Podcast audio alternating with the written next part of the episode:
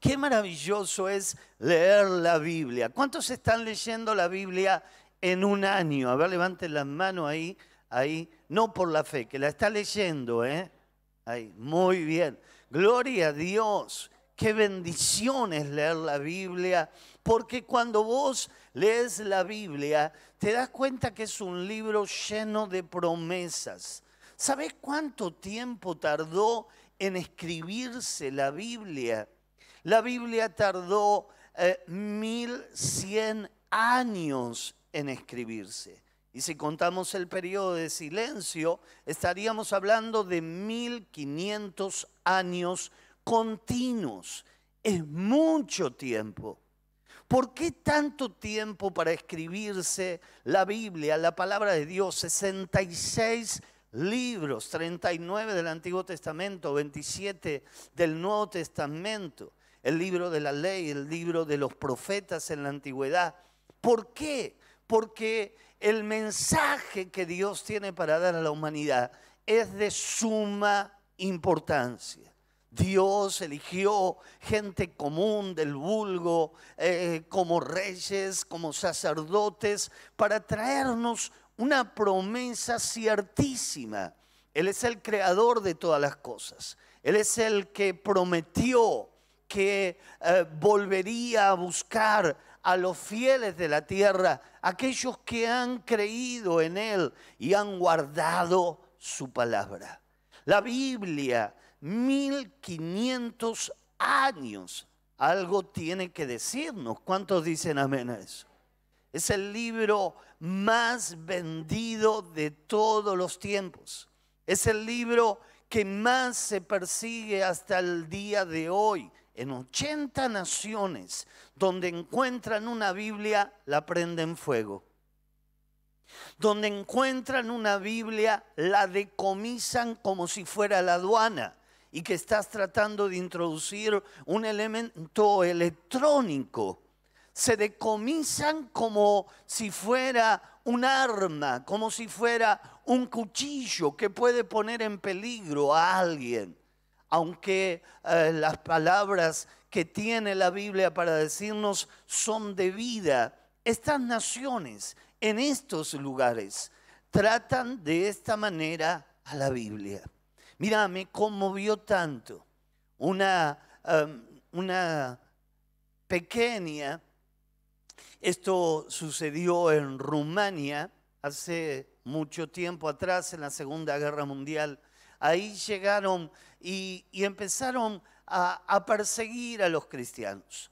Y a los cristianos les obligaban a escupir en la Biblia. Y les decían, si vos escupís en la Biblia, te vamos a dejar vivir, te vamos a dejar en libertad.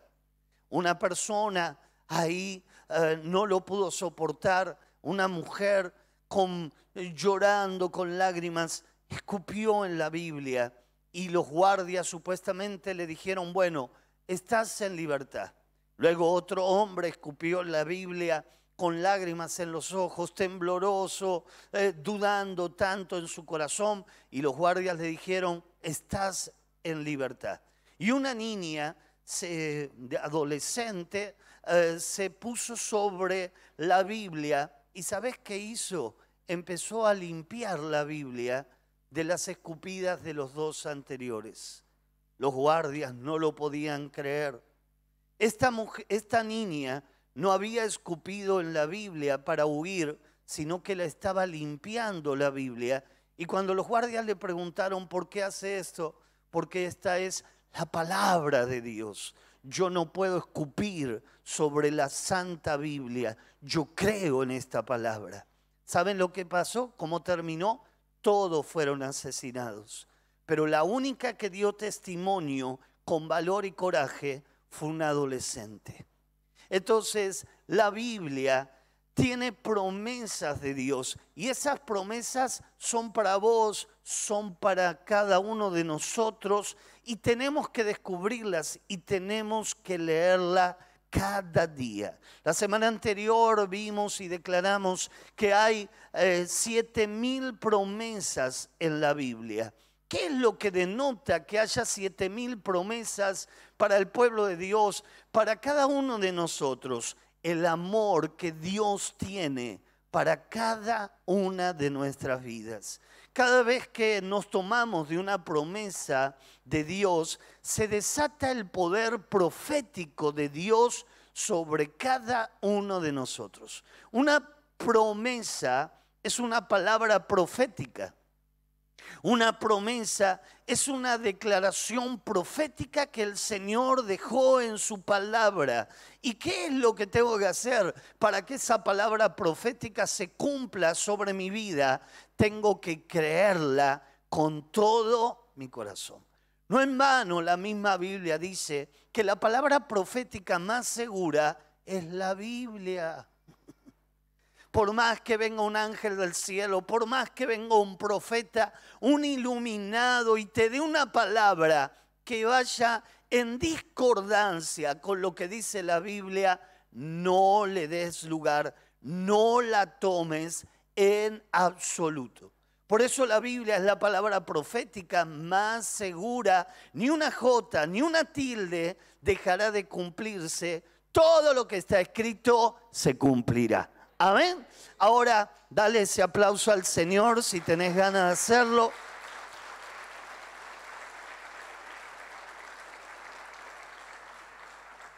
Las promesas tienen poder. ¿Qué es lo que tienen las promesas? Poder, poder creativo, eh, poder de bendición, poder al fin y al cabo. Ahora, ¿cómo desatar ese poder de Dios sobre nuestras vidas? Vamos a ver lo que dice el segundo libro de Corintios en el capítulo número 1, el verso 20. Dice así la palabra de Dios. Porque todas las promesas de Dios son en el sí y en el... Lo leemos juntos. Porque todas las promesas de Dios son... Es el Dios que lo prometió.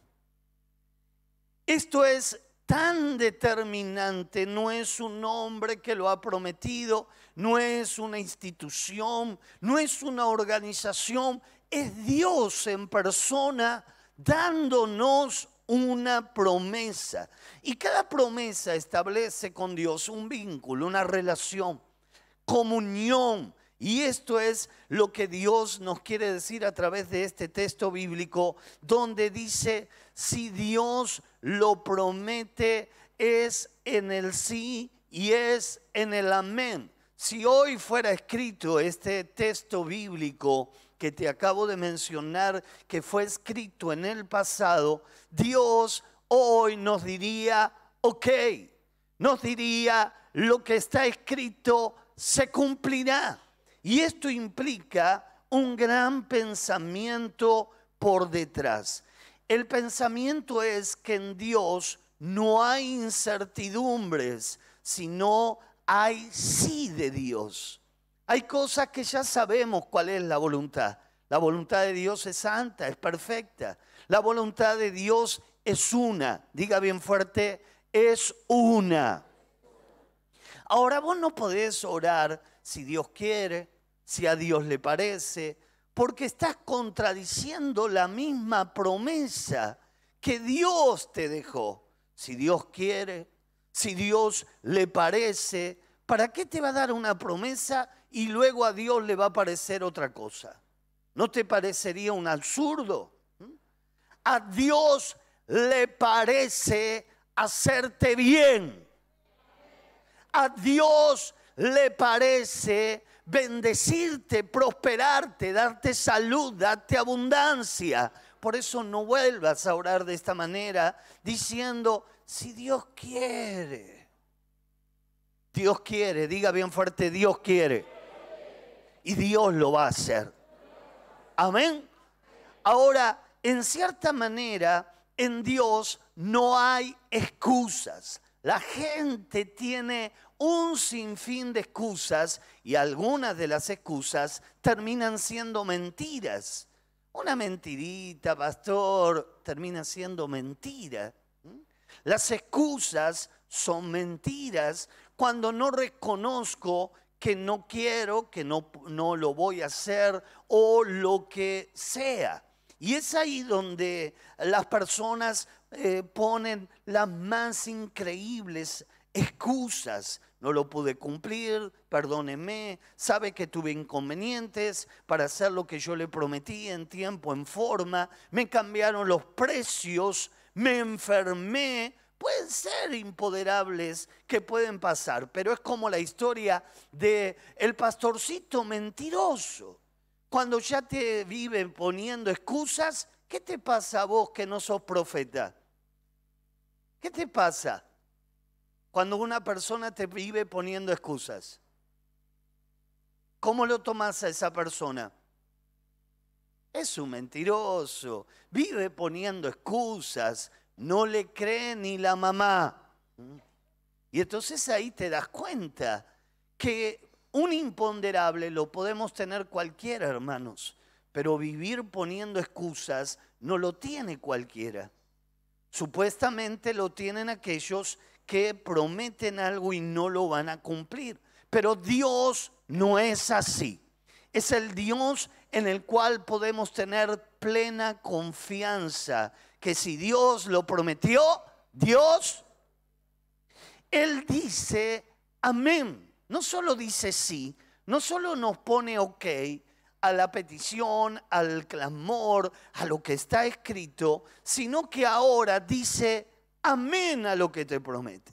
La palabra eh, amén eh, se toma del hebreo al griego y quiere decir así sea es una afirmación, una eh, afirmación determinante del cumplimiento de la promesa que el Señor nos dejó. Y lo que Él dijo lo va a cumplir. El título de esta palabra es Yo creo en las promesas. ¿Hay alguien aquí que cree en las promesas? Dígame amén, convénzame. Es imposible vivir eh, sin creer en las promesas de Dios. Tener una promesa nos da esperanza. Tener una promesa nos permite levantarnos y, y poner nuestro mejor empeño. Qué difícil es vivir para alguien sin una promesa. Y mucho más cuando esa promesa viene de parte de Dios. ¿Cómo, ¿Qué es lo que nos revelan las promesas de Dios? En primer lugar, el poder de la promesa se basa en la persona que la hace. ¿Quién está detrás de esa promesa? Imagínate que la promesa está sobre aquel que todo el tiempo te, te vive poniendo excusas. Vos decís cuando te enteraste, ¿quién te lo prometió? Le preguntas a un hermano, le, promete, le preguntas a un hijo, le preguntas a otra persona ¿quién te prometió que te iba a arreglar eso? ¿Quién te prometió que te iba a obsequiar lo otro? Y claro, cuando vos ya lo conoces a la persona, vos te agarrás la cabeza. Y vos decís, si ese es un chanta. Claro, ¿y cómo sabe, pastor? ¿Usted es profeta? No, invocó a diez hermanos antes le prometió a cinco hermanos antes que a vos. Y si me hubieras preguntado, tal vez hubiera tenido la oportunidad de decirte, por ahí no vayas. ¿Mm? Y entonces de alguna manera, de alguna forma, ahí podemos darnos cuenta que quién está detrás de una promesa. Cuando la limosna es grande, ¿qué dice el dicho popular? Y es ahí donde uno dice, yo no sé, me prometió esto y me prometió lo otro y me prometió lo otro. ¿Mm? Qué lástima que no hubieras consultado primero a Dios, a tu esposa, que es la voz del Espíritu Santo. ¿Cuántos tienen al Espíritu Santo todos los días con él? Es la esposa que está al lado. ¿ah? ¿Cuántos dicen gloria a Dios? No lo veo muy convencido ahí. ¿eh? Es la voz del Espíritu. ¿Querés escuchar al Espíritu Santo? Escucha a tu esposa. ¿Mm? Es lo más parecido que yo conozco. Y ahí te va a ayudar, te va a prevenir, te va a decir, cuidado, fíjate, mirá. Claro, es la persona que más nos conoce. Y es la persona tal vez más confiable que nosotros podemos tener sobre la faz de la tierra. Entonces, cuán importante es escuchar a la esposa. Abraham siendo el padre de la fe, el patriarca, el escogido del Señor, en un momento Dios le dice, escucha Sara. Pero yo soy el profeta, escucha Sara. Pero yo soy el patriarca, escucha Sara. Y terminala, escuchala Sara. Porque a través de Sara yo te estoy hablando al corazón. Y es ahí donde nos damos cuenta. No en vano dice la Biblia que en la abundancia de consejo, ahí hay sabiduría de Dios. ¿Querés equivocarte? No pidas consejo. ¿Querés meter la pata, que te emboquen, eh, que te estafen? No pidas consejo. Y entonces probablemente te vayan a estafar. Probablemente ahí Em, vas a lamentar no haber pedido consejo a tiempo para no meter la pata. La promesa se basa en la persona que la hace. Si la persona es confiable, la promesa es confiable. No es hermano. Mira, quédate tranquilo. Si te lo dijo ese hermano, te lo puedo asegurar que se va a morir antes de no cumplir lo que te prometió. Qué lindo sería que hablen de esa manera de nosotros.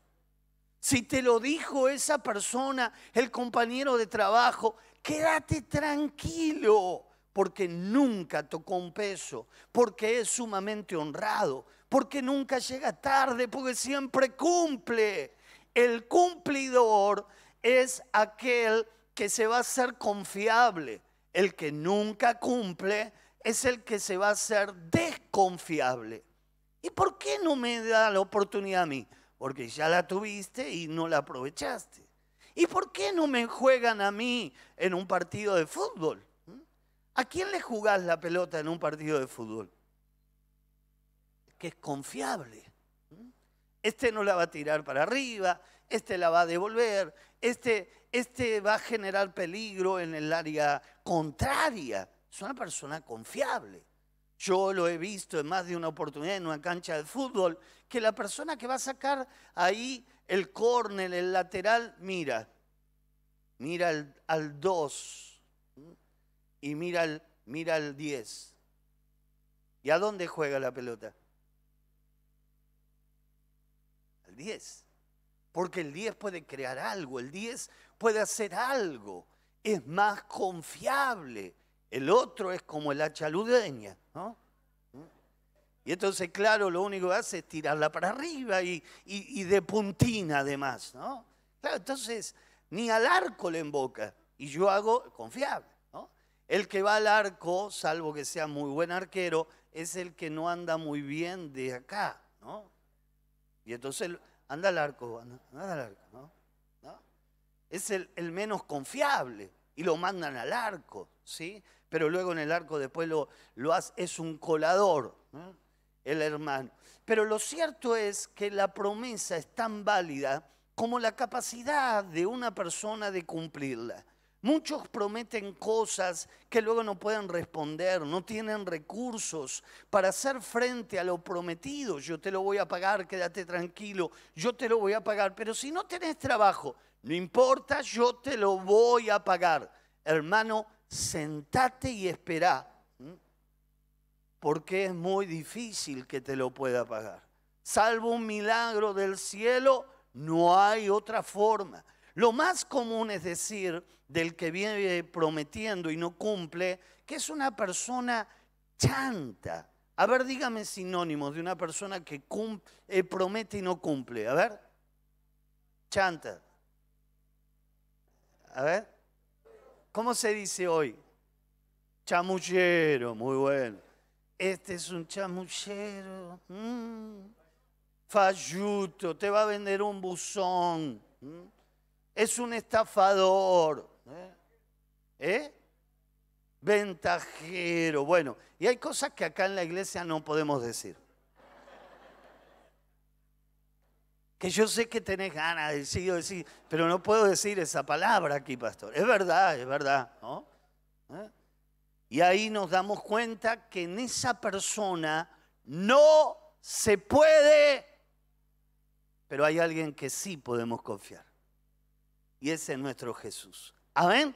Entonces, mira, no pudiendo ahí eh, jurar por alguien superior a sí mismo, dice la Biblia que él eh, juró por sí mismo en Hebreos 6, 13, 14 porque cuando Dios hizo la promesa a Abraham, no pudiendo jurar por otro mayor, juró por sí mismo, diciendo, de cierto te bendeciré con abundancia y te multiplicaré grandemente. Dios le da una promesa a Abraham, y ya hablamos la semana anterior, que la promesa de Abraham es nuestra. Que la promesa de Abraham es nuestra. La promesa de Abraham es nuestra que nos va a bendecir, que nos va a multiplicar. ¿eh? Y Abraham le cree a Dios. Y yo me pregunto, ¿y Gustavo le cree a Dios? Y Marcelo y Julieta y Eduardo le cree a Dios. Porque Dios no ha cambiado, sigue siendo el mismo ayer, hoy, por los siglos de los siglos. Y si Él lo prometió, Él lo cumplirá. Y entonces ahí Dios con creces hará lo que ha prometido. Y qué tremenda noticia que el Padre de la fe y todos los hombres y todas las mujeres de fe se constituyen en hijos de Abraham y por ende en herederos de las promesas que Dios le ha dejado a Abraham, tanto como la que le dejó a David, como la que le dejó a Moisés, como la que le dejó a Jesús, como la que dejó a Pablo, a Pedro o a Juan. Somos herederos de todas las promesas que están escritas en la palabra de Dios y por ende herederos. Porque cuando Dios le hizo la promesa a Abraham, no pudiendo jurar por otro mayor, juró por sí mismo. Hermanos queridos, la Biblia dice que no se debe de jurar. Pero algunos cuando ahí se ven apretados en medio de una situación, te lo juro. Ya está pecando el hermano, ya está metiendo la pata. Ya ahí desconfía, porque vos ya sabés que no se puede jurar.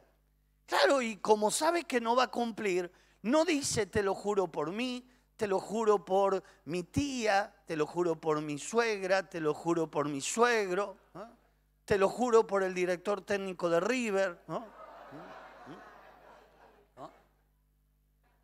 Entonces dice, no, como sabe que no va a cumplir, ¿no? Dice, ah, ah, ah. Y entonces te das cuenta que es un chanta, es un chanta.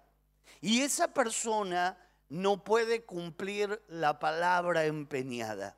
El mismo Dios es el que sale de garante. Si vos vas a alquilar una casa, si no tenés garante, no lo vas a poder hacer. El garante es alguien que tiene un recurso mayor al tuyo y que te va a poner una firma o una garantía, ya sea bancaria o de una casa, pero el bien que va a ser parte de la garantía tiene que ser sustancialmente mayor al del contrato que vas a firmar de alquiler. Si no, no cubre eh, y ahí eh, la persona que alquila eh, puede ser también estafada y nunca cobrar el alquiler. Ahora Dios es el que dice, ¿y, ¿y quién es el garante de esta promesa? Habrá preguntado allí Abraham y el Señor le dice, soy yo. Yo soy tu garante. Yo soy el que te lo promete. Y yo soy el que te declara que lo vas a ver. Ahora Abraham tuvo que esperar. Abraham tuvo que saber esperar la promesa de Dios, pero la promesa de Dios llegó. Y yo tengo una palabra para vos que tal vez estás cansado de esperar que tal vez ha pasado mucho tiempo y vos decís, ¿y cuándo? ¿Y cuándo? ¿Y cuándo? La promesa, la palabra que tengo para decirte que es el tiempo de Dios ha llegado. La promesa se va a manifestar sobre tu vida porque si Dios lo prometió, Dios lo cumplirá. Dios no es deudor de nadie. En segundo lugar, las promesas revelan aspectos de la naturaleza de Dios. La promesa de una persona muestra mucho más que lo que promete. La promesa revela el corazón. Por medio de la promesa tenemos la oportunidad de conocer a Dios que quiere darse a conocer por medio de esta promesa. ¿Por qué Dios me dice que me va a bendecir? ¿Por qué Dios me dice que me va a sanar? ¿Por qué Dios me dice que me va a prosperar? Porque Él me ama. Y el único deseo que Él tiene para mí es que a mí me vaya bien. ¿Cuál es el deseo de un padre hacia su hijo? ¿Cuál es el verdadero deseo de un papá o una mamá hacia sus hijas? Que le vaya bien. Y si algo eh, hace que ponga en duda de que le vaya bien, va a tratar de interceder, de dar un consejo, de hacer algo para que a la persona le vaya bien. Así es nuestro Dios. La Biblia dice, si ustedes siendo hombres y, y, ahí si su hijo le pide algo, le va a dar lo que le pide, ¿cuánto más Dios nos dará el Espíritu Santo y juntamente con Él cada una de las promesas. ¿Por qué es necesario el Espíritu Santo? Y acá prestame atención y esto ojalá se te ilumine al corazón. Si vos no tenés al Espíritu Santo, no tenés una promesa. Si vos no tenés al Espíritu Santo, no podés interpretar la Biblia, lo que el autor escribió, el escrito está no se puede revelar a tu corazón. El Espíritu Santo es el maestro, es el guía, es el que nos lleva a toda verdad del conocimiento de Dios. ¿Te das cuenta el valor que tiene el Espíritu Santo para cada una de nuestras vidas? ¿Cómo voy a interpretar la Biblia sin el Espíritu Santo? ¿Cómo voy a descubrir las promesas sin el Espíritu Santo? Es ahí donde el Espíritu Santo tiene un rol protagónico en toda esta historia. Vamos a ver algunos ejemplos que nos muestra acerca de la naturaleza de Dios. En Pedro 5, 7 dice, echando toda vuestra ansiedad sobre Él. ¿Por qué? Porque Él tiene cuidado. ¿Qué es lo que declara eh, Pedro? Que Dios tiene cuidado de nosotros. Que Dios nos cuida que Dios nos guarda, que Dios nos ampara. Y entonces dice, echemos toda nuestra ansiedad sobre Él. Esto revela el corazón de Dios, que es Dios que se preocupa, se preocupa de lo que te pasa, cuando te ve angustiado, cuando ahí estás dolorido, es ahí donde el Señor eh, dice, yo soy el que tengo cuidado de vos. Romanos 8, 38 declara, por lo cual estoy seguro que ni eh, de que ni la muerte, ni la vida, ni los ángeles, ni principado, ni potestades, ni lo presente, ni lo porvenir, ni lo alto, ni lo profundo, ni ninguna otra cosa creada nos podrá separar del amor de Dios que es en Cristo Jesús, Señor nuestro. ¿Qué es lo que nos está diciendo Pablo ahora? Que el amor es la fuerza más grande que hay sobre la faz de la tierra y que nada nos podrá separar del amor de Cristo Jesús. ¿Saben qué me impactó? Lamentablemente esta semana partió la presencia Gertrudis Ibarra, alguien a quien amamos profundamente, 50 años de ministerio, eh, una mujer que lo único que amaba era ver la obra de Dios establecerse sobre la tierra. Durante cuatro años peleó con una enfermedad muy, muy eh, difícil y el esposo en el velatorio el, el pastor Pedro Ibarra dio unas palabras, nos impactó tanto. Él dijo, nada para reprocharle a Dios, ninguna pregunta para Dios. Todo lo que Dios hace, lo hace bien. Hermanos, aún en el dolor uno puede aprender. Con cuántas cosas menores empezamos a llenarnos de preguntas. Dios, ¿por qué? ¿Y por qué? ¿Y por qué? ¿Y por qué? ¿Y por qué me pasa esto? ¿Y por qué yo? ¿Y, por qué ahora esta situación? Y este siervo del Señor nos dice, ninguna pregunta para Dios. Dios dio, Dios quitó. Sea el nombre de Jehová bendito. ¿Saben quiénes pueden entender este principio espiritual?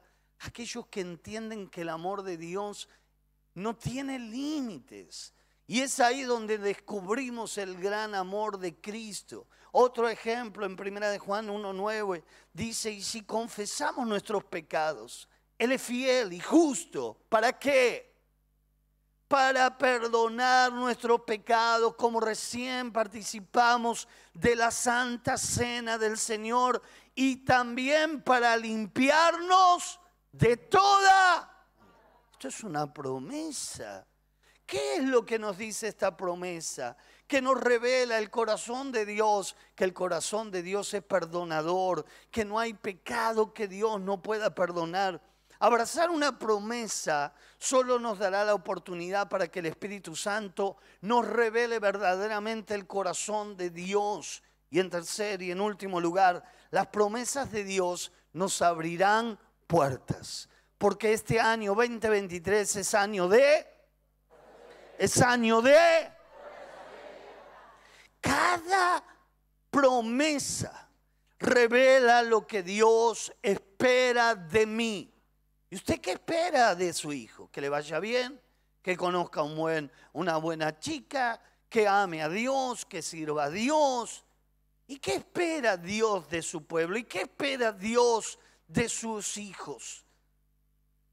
En igual manera, y salvando las diferencias, Dios espera que en todo lo que emprendamos nos vaya bien. Eso es el corazón de Dios. ¿Vieron cuando personas dicen, no, es que Dios me dio esta cruz? Dios no te dio ninguna cruz. Ya hubo uno que la cargó por vos y por mí. Es ahí donde las personas ahí entran en expresiones incorrectas. No, es que vio que cada uno tiene su cruz, ¿no? Hablando de la esposa, el hermano. Bueno, esta es mi cruz, pastor. Esa no es una cruz. La cruz es la obediencia a Dios. Esa es cruz. Pero una situación difícil que estás atravesando entender primero, si no iríamos en contra de lo que escrito está, el Dios que quiere que te vaya bien, no te va a mandar en vez de una bendición, un adoquín. No te va a hundir. Dios no quiere eso. Ahora, que en algún momento lo tiene que permitir para ayudarnos a, reflexionar, a volver a tener sentido, puede ser. Pero Dios no envía como dice la palabra de Dios, ni Dios tienta a nadie, sino que esto es nuestro y Dios hará todo lo que está al alcance de su mano para llamarnos la atención, para que nos volvamos a Él, para que nos quebrantemos delante del Señor. Y entonces los resultados de cada promesa se harán evidentes. Cada promesa revela cómo Dios me ve. Dios me ve victorioso, perdonado, restaurado, libre, sano, próspero, bendecido. Así nos ve el Señor. ¿Y qué es lo que tengo que hacer? Esperar, trabajar, esforzarme, vivir la palabra y lo que Dios ha visto en mí se cumplirá. Las promesas serán como alas para levantar vuelo. Es como eh, te muestra cómo Él te ve. Luego ahí te tomas de la promesa y esto se lleva a dimensiones espirituales. La promesa te abre la puerta a tu destino. Es como la tarjeta sube. La pones y se abre el molinete o el, mm, del, el conductor del micro te dice puede pasar adelante, pero si la sube no tiene crédito, bájese. Dale, llévame, por favor, bájese. Bájese. Si usted no tiene ahí crédito en la sube, Ahí usted no puede ir al viaje, usted no puede ir al destino, usted no puede cumplir con el propósito. ¿A dónde va? Eh, lléveme, voy a trabajar. Bueno, pague. Pague el boleto, pague ahí el, el, subte, pague el tren, pague lo que tiene que pagar. Pero gratis yo no lo voy a llevar. Y, y vos tenés que saber que en la vida hay un precio a pagar. Y la gran noticia que hoy quiero darte es que Jesús ya pagó por todos nosotros. La sangre de Cristo tiene poder. La sube está con el saldo necesario. Hay crédito porque Jesús pagó. Y entonces podemos avanzar, podemos creer, podemos confiar, porque Dios ya pagó. Si Dios está de cada una de, detrás de estas siete mil promesas, yo quiero que se hagan realidad en mi vida. No lo dudes, Dios está detrás. La naturaleza de Dios es bendecirte porque te ama. Y las promesas de Dios son las que abrirán las puertas que tanto anhelamos que tanto deseamos de parte del Señor. Amén. Dios abrirá las puertas. Dios ya las abrió. Vos tenés que creerlo y Dios lo hará realidad. Vamos a ponernos de pie, vamos a levantar nuestras manos al Señor, vamos a adorar a Dios.